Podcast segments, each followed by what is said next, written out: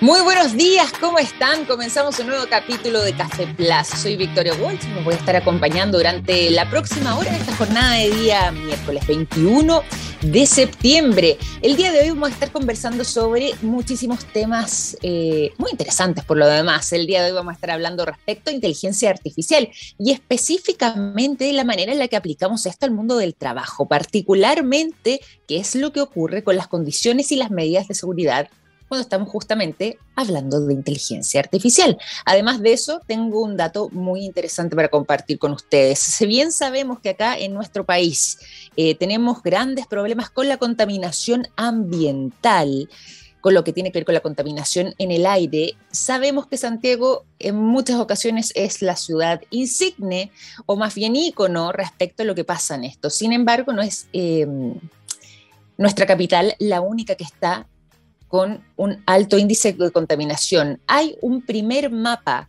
que se realizó sobre el monitoreo respecto a la contaminación en los sectores residenciales de nuestro país. Y fíjense que cerca del 90% de ellos corresponde a contaminación proveniente de los propios hogares, es decir, gran parte de la contaminación y del mal aire que respiramos, sobre todo además en eh, las zonas en las que habitamos, provendría justamente de eh, la mala calidad del aire que eh, estamos emitiendo producto de lo que está sucediendo en nuestras casas. Vamos a estar hablando también de eso y muchísimo más. Pero eh, tenemos una interesante invitada el día de hoy, así que vamos a mm, saludarla. Antes de eso vamos a pasar a la música y es por eso que durante esta mañana de día miércoles, cuando estamos a mitad de semana, en esta semana corta, los quiero dejar con el sonido de Royal Blood. Es lo que suena a continuación para encender esta mañana aquí en Café Plus. 9 de la mañana, 16 minutos. Seguimos en Café Plus, comenzando esta jornada de día miércoles. Y como les decía antes, vamos a estar conversando durante el día de hoy. Qué importante eh, son las condiciones de seguridad laboral. Qué importante, por supuesto, además aplicarlas con las nuevas tecnologías a los distintos rubros. Y qué importante es todo lo que se viene también en temas de innovación, precisamente en esta área en particular. Y es por eso que el día de hoy les quiero mm, presentar a nuestra invitada que además nos va a estar dando luces respecto a un Congreso Internacional de Innovaciones eh, en Seguridad Laboral. Además de todo esto, está junto a nosotros quien es la encargada de operaciones de Safety Mind, Elizabeth Acuña. ¿Cómo estás, Elizabeth? Muy buenos días y bienvenida a Café Plus. Qué gusto tenerte por aquí. Hola, Victoria. Muchas gracias por, por el espacio y muy contenta de estar aquí contigo. Nosotros felices de, además de, poder contar contigo durante esta mañana y sobre todo cuando estamos hablando de este concepto de eh, seguridad laboral y las maneras en las que podemos innovar eh, en todo esto. Antes de irnos además al detalle, ¿te parece si es que eh, podemos enmarcar un poco este concepto, qué es lo que incluye, qué es lo que involucra y de qué manera eso tiene repercusión también en los trabajadores? Sí, mira, eh, nosotros desde el año 2018 estamos trabajando con inteligencia artificial y ¿qué es lo que hacemos principalmente? Aprovechamos las cámaras que ya están dispuestas en, las empresas, ¿cierto? Apuntando a operaciones de riesgo, en donde a través de videoanalítica creamos un algoritmo de inteligencia artificial que detecta cuando se, eh, hay un incumplimiento de un estándar de seguridad. Por ejemplo, eh, imagínate una cámara apuntando a una bodega, ¿cierto? Y que una persona pase a menos de dos metros de una grúa horquilla. Nosotros ese análisis lo hacemos en tiempo real, a través de las cámaras, procesamos estas imágenes y entregamos alertas vía mensajería y en una plataforma web cada vez que hay un incumplimiento a estas normas de seguridad. Perfecto. Y todo esto además mediante el uso de inteligencia artificial, cómo es que ha sido desarrollar además esta tecnología de punta y todo lo que tiene que ver además con innovar precisamente en esta materia y no irnos quizás por lo más tradicional. Sí, nosotros tenemos experiencia en innovación en materia de seguridad. Trabajamos, de hecho, en el año 2014 a través de nuestra primera empresa, que es Safety for Life, ya empezamos a generar formularios vía celular. Creamos un aplicativo móvil para digitalizar formularios. Entonces, llevar esta bandera de innovación para nosotros no es, parte del negocio, ¿cierto? Es parte de lo que hacemos. Y así, no es fácil porque hay, sí en Chile sobre todo, bueno, venimos de Colombia, en Chile sobre todo hay una resistencia a lanzarse, a incorporar estas tecnologías a los procesos, pero afortunadamente ya durante este año vemos que también a raíz de la pandemia hay una disposición distinta y las empresas ya se están atreviendo a hacer las cosas de manera diferente. Lo que estamos haciendo es mm. optimizar los procesos, optimizar las acciones de seguridad para mejorar también los resultados de la empresa. Pero me parece fantástico además todo esto, eh, parte del trabajo que ustedes han estado desarrollando, además eh, parte de uno de los sellos de Safety Mind. Cuéntanos un poco respecto, primero además Safety Mind en sí mismo también, porque quizás pudimos haber partido por ahí. Eh, ustedes han estado precisamente desarrollando toda esta línea, cuéntanos un poco para conocerlos más. Mira, el equipo tiene dos brazos fuertes. El primero es preventivo, eh, venimos desde Safety for Life con mi socio, con Mario Villalobos, y por el otro lado vienen de Multimind, que es una empresa que también desde el año 2016 ya estaba trabajando con eh, la creación de algoritmos asociados a la inteligencia artificial. Entonces, ¿qué es lo que hicimos? En el año 2018, a través de un concurso abierto que abre la Superintendencia de Seguridad Social, teníamos la inquietud de cómo hacer prevención de manera diferente y postulamos este proyecto y nos adjudicamos un fondo para validar conceptualmente y prácticamente si efectivamente la inteligencia artificial podía ser una herramienta útil para aportar a la seguridad de la empresa.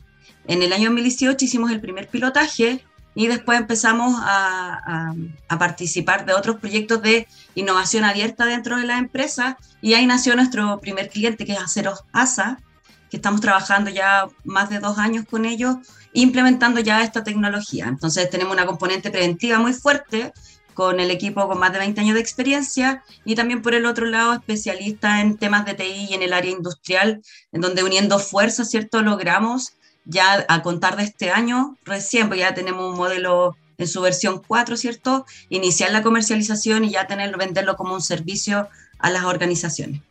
Qué buena y qué manera de avanzar además. Y todo esto también se materializa, y como explicábamos al inicio de nuestra conversación e incluso cuando arrancamos el programa, en este Congreso, ¿cierto? El Congreso Internacional de Innovaciones de Seguridad Laboral, donde además eh, van a estar abordando este tipo de temas y por supuesto todo lo que tiene que ver con estas nuevas propuestas. Cuéntanos un poco respecto a este Congreso y además porque algo conversamos fuera de micrófono, hay un enfoque interesante en el mundo de la minería, que se hace, se hace esto quizás muy necesario pero además con muchas actividades también para lo que queda este año 2022. Hablemos del Congreso en sí mismo. sí, mira, desde, desde, hace tiempo, esta es la octava versión de este Congreso, esto ocurrió la semana pasada. Sí, eh, había septiembre el 15. Sí, había más de 500 personas participando, eh, no solamente desde el área académica, sino que desde empresas, habían mineras de oro y de carbón presentes, tanto como en las exposiciones y lo que buscan en este congreso es siempre estar mostrando cuáles son las nuevas tecnologías, cuáles son las herramientas de innovación que se puedan aplicar al mundo de la seguridad laboral. Eh, no es primera vez que participamos, participamos, ya esta es la segunda versión a la que nos invita, pero nos deja súper contentos porque eh, si bien es cierto, ha habido como una ola, cierto, de innovación a nivel sudamericano, creemos que representamos súper bien a Chile porque todavía en varios países se habla desde la teoría y nosotros ya estamos llevando estas, estas tecnologías, ¿cierto?, como servicio. De hecho, ayer tuvimos reunión con una empresa peruana y logramos cerrar contrato con ellos para hacer identificaciones de actos inseguros en la conducción de una flota de 300 camiones. Oye, tremendo, además, qué importante ese trabajo. Sí, es importante porque abre también espacios, no solamente en Colombia, que fue el país, imagínate, estamos acá en Chile, que es un país chico respecto del resto, ¿cierto? Y poder cerrar contratos con Perú y estar invitado a un congreso en noviembre en Brasil, en donde también a través de una asociación que agrupa 21 organizaciones de profesionales del área de prevención, eh, nos deja muy orgullosos de poder representar a Chile, sabiendo que esto ya se puede comercializar y que estos servicios se pueden entregar sin la necesidad de que nosotros estemos físicamente en estos países. Completamente, completamente. Lógicamente que, además es muy relevante. ¿Cómo nos situamos además en Chile? Esto también un poco a propósito del Congreso, porque eh, esto, como decíamos antes, se realizó el 15-16 del mes de septiembre, la semana pasada, pero eh, también hay, como decías tú, eh, muchísimas actividades afuera y además mucho interés también eh, respecto al resto de la región. ¿Cómo estamos posicionados nosotros en materia de, justamente, innovaciones en temas de seguridad laboral y la implementación además de la inteligencia artificial? ¿Cómo es que nos ven? Yo, creo que somos buen, buen, buenos embajadores, porque no éramos la única empresa chilena. Y como te decía, la diferencia está en que algunos recién están pensando cómo hacerlo, pero nosotros ya lo estamos ejecutando. Entonces, ah, yo creo que es un sello del país que quizás no es muy bien valorado probablemente, o porque acá no, no se tiene esa información, pero ir y presentar estas cosas eh, yo creo que nos, nos deja súper bien posicionados. De hecho, a raíz de ese congreso nos abrieron la invitación a Brasil cosa que nos tiene súper contentos porque el mercado brasileño es súper grande. Totalmente, tremendo. Así que lamentablemente vamos a tener que ir a Recife. Oh, lamentablemente. vamos a tener que ir a Recife a, compartir esta experiencia. Cuánto sufrimiento, me imagino yo. Sí. No, la acogida es muy buena. La acogida es muy buena en los países eh, sudamericanos, ¿cierto? Tienen esta calidez y esta apertura a compartir ideas y conocimientos. De hecho, me llamó la atención porque a nivel de, industria también habían buenas prácticas que se compartían en donde Chile estaba participando, específicamente en Colombia. Lo que están haciendo es promover el desarrollo local sudamericano. Entonces, pensando en minería, ¿cierto? lo que ellos estaban buscando no era, eh, si necesitaban paneles solares, por ejemplo, no ir a buscarlos a Europa, a China u otros países, sino que promover que la industria local hiciera estos desarrollos y crear industria para proveer a la minería. Eso me pareció súper interesante. Y en esto Chile también está participando con organizaciones gubernamentales, así que súper bien. Oye, pero qué bueno y además qué bueno que se vayan tejiendo estas redes y importante también eh, creo yo, trabajar de manera conjunta, generar estos verdaderos vínculos y como decíamos antes, estas redes, quizás ese concepto es, interesante, eh, más aún cuando estamos hablando de eh, países tan relevantes como Brasil, en este caso, por el tamaño, por su magnitud, o por ejemplo a nivel de desarrollo de Colombia. A propósito de Colombia, eh, tengo entendido además que esto sigue, que este año 2022 como algo aventurábamos, se venía muy interesante para ustedes y que van a haber otros eventos de este tipo. ¿Qué es lo que va a estar pasando este año particularmente en Colombia, donde además después de este Congreso Internacional de Innovación eh, en Seguridad Laboral que estuvimos realizando la semana pasada, hay un paso posterior? Sí, mira, lo que estamos haciendo con Colombia, queremos poner bandera chilena en todos estos países. Afortunadamente, como te decía, con Perú Cerramos ayer un contrato bien interesante de pilotaje. Eh, con Colombia iniciamos también una alianza estratégica de manera de promover nuestros servicios allá a través de este Congreso y otros que ellos están realizando constantemente, a diferencia de lo que pasa en Chile, en donde en temas de seguridad no estamos muy bien organizados, lamentablemente. En respecto de Chile, a nosotros Aster, Aster nos está apoyando en, dentro de un programa de innovación. De hecho, nos, nos asignaron un fondo. Estuvimos participando en el ETM Day también, en donde logramos también hacer una ronda de negocio bien interesante y esperamos ya el, próximo mes concretar con el área minera, ¿cierto? En donde tenemos hay dos posibles prospectos que obviamente no puedo dar más detalles, pero que nos tienen súper contentos porque se está entendiendo cada vez más, sobre todo en minería, en donde el, el impacto de un accidente laboral no es menor, ¿cierto? Se está entendiendo que hay formas distintas de hacer las cosas, hay formas más eficientes de hacer seguridad en las empresas, en donde a través de los resultados que nosotros proveemos, a través de nuestros servicios, se pueden tomar decisiones que son mucho más eficientes, que apuntan a la seguridad de las personas y a la continuidad del proceso. Lógico, lógicamente, y sobre todo además, como decías tú, una industria además ahí que, es altamente compleja, y donde hay una cantidad de personas tan relevantes, ¿cierto? ¿Cuánto varía además eh, las características propias de cada país para poder hacer esa implementación? Porque me imagino que eh, lo que puede ser la realidad, por ejemplo, en una mina en el norte de Chile, puede ser muy distinto a lo que esté pasando, por ejemplo, en Colombia, donde además hay características eh, geológicas, por ejemplo, diferentes o condiciones laborales que quizás varían, o lo que sucede en Perú, o lo que sucede en Brasil. Eh, ¿Incide todo esto también a la hora de poder desarrollar además eh, un plan o hacer una propuesta en lo que tiene que ver con materia de seguridad laboral? Mira, y la aplicación de la inteligencia artificial. A nivel técnico no, afortunadamente no, porque en los desarrollos de algoritmos, lo que nosotros hacemos es, por un lado, identificar personas y por el otro, identificar equipos. Y la interacción entre ellos compone, ¿cierto?, este algoritmo que permite esta identificación de actos inseguros. Entonces, en esa línea, afortunadamente las industrias a las que estamos apuntando son bastante similares, pero también este desarrollo es de cierta manera un traje a la medida. Entonces, técnicamente no, hay dificultades. Tenemos la capacidad, de hecho, también iniciamos conversaciones desde este Congreso en Perú con una empresa de combustible de Argentina que estaba participando en el Congreso y vemos que las condiciones, estamos apuntando nosotros a condiciones que pudieran generar accidentes graves o fatales. Por lo tanto, esa línea se vuelve transversal respecto de las, de las situaciones que pudieran generar estos eventos. Y técnicamente eso hace que sea factible implementar en cualquier tipo de industria. Lo hacemos a la medida. Entonces no es una dificultad para nosotros. No así el, el tema, que creo que le pasa a varias empresas chilenas, de cómo realizar los cobros de estos servicios. Ya, eso está interesante también. Eso, eso ¿Cuáles son los, ¿Por qué? ¿Por qué? A ver, cuéntame ahí. Eh, está, interesante. ¿Qué, es lo complejo? ¿Qué es lo distinto? ¿Qué es lo que se mide o se evalúa eh, de manera diferente para que eso sea un tema? bueno, para nosotros el valor es, igual, no vamos a cobrar más afuera que, en Chile, ni viceversa, ¿cierto? Pero sí, por ejemplo, respecto de qué es lo que nos han recomendado, que creemos la empresa en Estados Unidos y facturemos desde Estados Unidos porque hay políticas o alianzas entre ese país y los que estamos apuntando a nivel comercial, ¿cierto?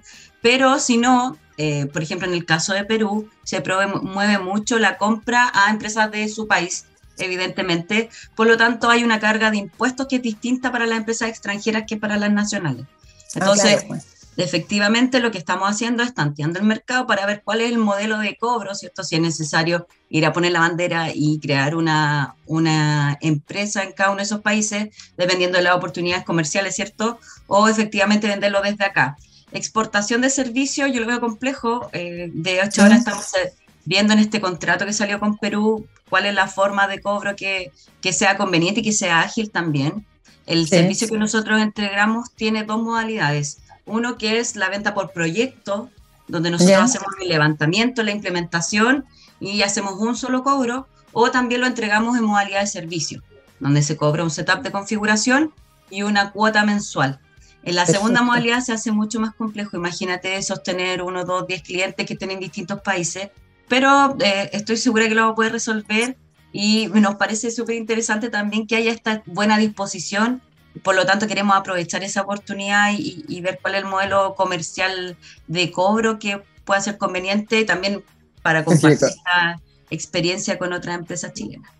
Oye, pero de todas maneras, eh, esto que nos estás contando es parte también del anecdotario, me imagino yo, de la historia, de, justamente el crecimiento, además, de poder crecer, eh, darse a conocer fuera y el tener que adaptar justamente, en este caso, el tema de los cobres y el tema de los pagos a esta nueva realidad, pero es parte, como decíamos antes, del desarrollo que están teniendo y eso es muy interesante. Quería preguntarte por lo mismo, ¿qué es lo que queda por delante eh, para ustedes como desafío? Y no me refiero además de, por ejemplo, lo que estábamos mencionando antes de este 2022 con algunos eventos en particular, sino que justamente hacia dónde están apuntando para un futuro, dónde creen ustedes que están los mayores desafíos y también por lo mismo dónde están eh, sus metas más ambiciosas pensando en, el crecimiento y desarrollo que puedan seguir teniendo eh, en el corto y mediano plazo. O en el largo también. Mira, en el corto plazo nosotros nos pusimos metas súper desafiantes a nivel comercial eh, como te decía, queremos entrar en minería, queremos entrar en rubro portuario, queremos entrar en logística, en donde vemos que hay mayor oportunidad y el impacto de nuestro servicio evidentemente es mucho mayor. Si pensamos, por ejemplo, en el caso de Codelco, Codelco publicó hace poco que hubo paralización de expansiones de proyectos dentro de Codelco, precisamente porque hubo una seguidilla, ¿cierto?, de accidentes graves y fatales dentro de la empresa. Entonces, vemos en el corto plazo que minería es un nicho súper atractivo, estamos en conversaciones con ellos y en el mediano largo plazo nos encantaría crecer. Si nosotros nos miramos eh, a nivel mundial, Hoy día nos estamos comparando, claro, están surgiendo nuevas organizaciones que van un poquito más atrás que nosotros respecto de los años de experiencia en este tema, pero hoy día los referentes están en Turquía y en Estados Unidos. Imagínate con quién nos estamos comparando hoy día. Nos encantaría, nos encantaría ser reconocido a nivel sudamericano.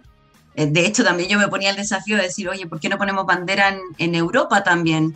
Las necesidades, las necesidades o los dolores de seguridad están en todas partes del mundo, por lo tanto, el desafío de este año entrar fuertemente en minería y para el próximo año hacer una expansión ya a nivel sudamericano potente.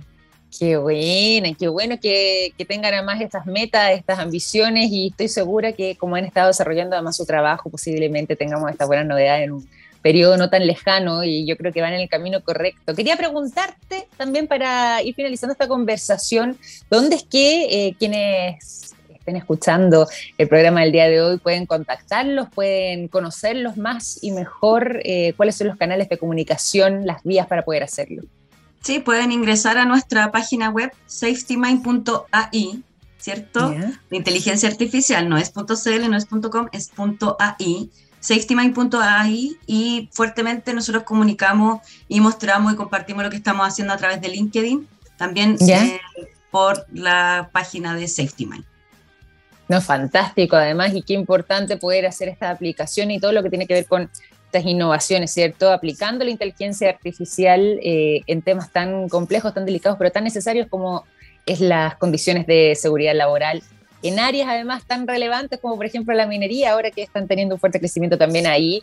Eh, te quiero agradecer, Elizabeth, por esta conversación. Eh, te mando un gran abrazo a ti y al equipo de Safety Mind por ser parte del programa el día de hoy.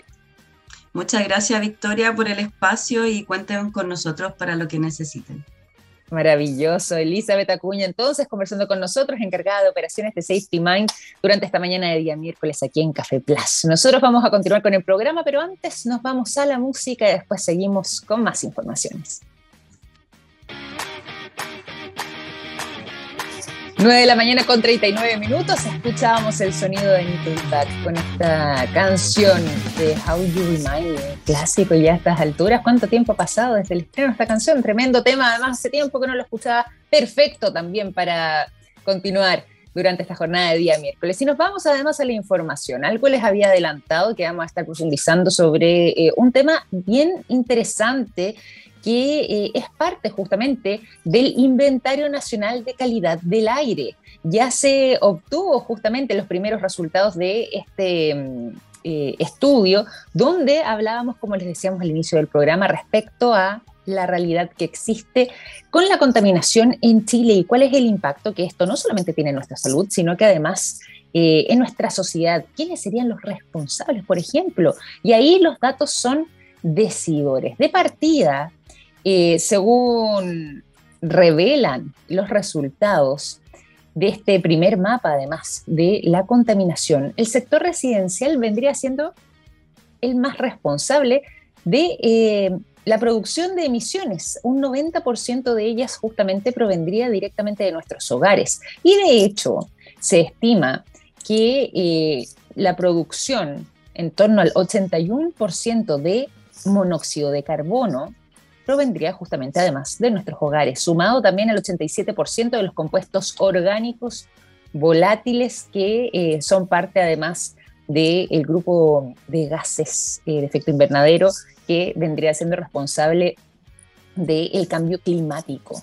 Es complejo lo que se está informando a través de este inventario, que además, como les contaba recién, es el primero que se realiza y que da eh, datos bastante reveladores también respecto a el impacto, como les decía, que esto tiene además en, en nuestra población. De hecho, por ejemplo, dentro de las informaciones que eh, ahí se entregan, se habla además respecto a los efectos de los gases de efecto invernadero y cómo es que esto se distribuye en nuestro territorio.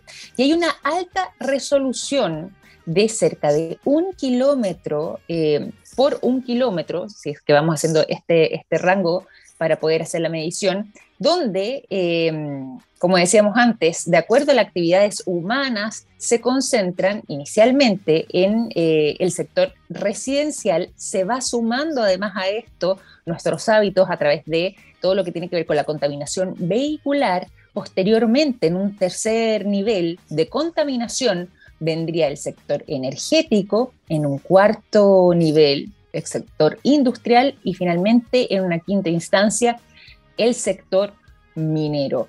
Todo esto generando además una emisión de material particulado bastante elevada, como decíamos antes, en torno del 90% de la responsabilidad vendría directamente de los hogares y de este mismo tipo de material particulado, tanto grueso como fino, es lo que se pudo medir en este sondeo. Y eh, Ahí, como les decía antes, el eh, caso del monóxido de carbono es una de las cosas que más se produce en el interior de los hogares, con el 81%, y además lo que tiene que ver con los gases de efecto invernadero también, en torno al 87%. Es impresionante eh, las cifras y justamente cómo además esto está distribuido, lo que además nos da cuenta de la responsabilidad también que tenemos todos a la hora de eh, poder eh, ser responsables de generar un cambio, más aún cuando, como decíamos antes, no solamente mm, esto afecta, por ejemplo, a nuestra capital, que posiblemente, y debido, por ejemplo, también a las restricciones vehiculares, muchas veces asociamos la contaminación ambiental la contaminación del aire a nuestra ciudad, a la ciudad de Santiago, pero esto en regiones se vive muy fuertemente y ahí también es importante lo que ocurre, por ejemplo, en el sur del país, donde eh, en varias ciudades hay altos niveles de contaminación, muchas veces llegando a preemergencias o emergencias de manera habitual durante el año,